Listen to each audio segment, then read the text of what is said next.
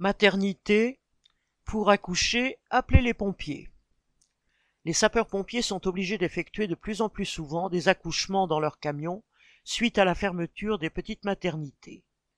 Jusqu'en avril 2022, ils effectuaient ce travail de sage-femme sans vraiment en avoir le droit, arguant de l'urgence médicale.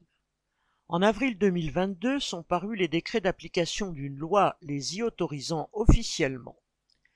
Ils sont aussi censés recevoir une formation minimum. L'État se décharge ainsi de ses carences en la matière sur un service déjà surchargé de travail et, vu le rythme des fermetures de petites maternités, cela ne va qu'empirer. Il y a quarante ans, les maternités étaient trois fois plus nombreuses. Sur les 471 restantes aujourd'hui, 111 dites de niveau 1 pourraient être fermées dans les années qui viennent, ou du moins consacrées uniquement au suivi de la grossesse. On n'y accoucherait plus, une grande partie de leur personnel étant transféré dans des villes plus importantes. Pour l'État, ces établissements ne réalisent pas assez d'accouchements pour que la mère et l'enfant soient en sécurité.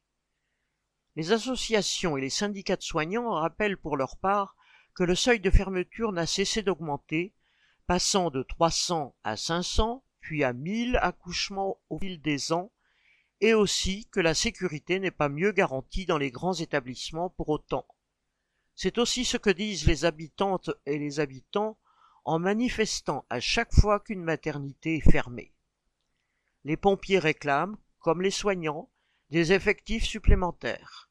C'est la même loi des économies à tout prix qui règne dans tous les services publics, au détriment de la population. Daniel Mescla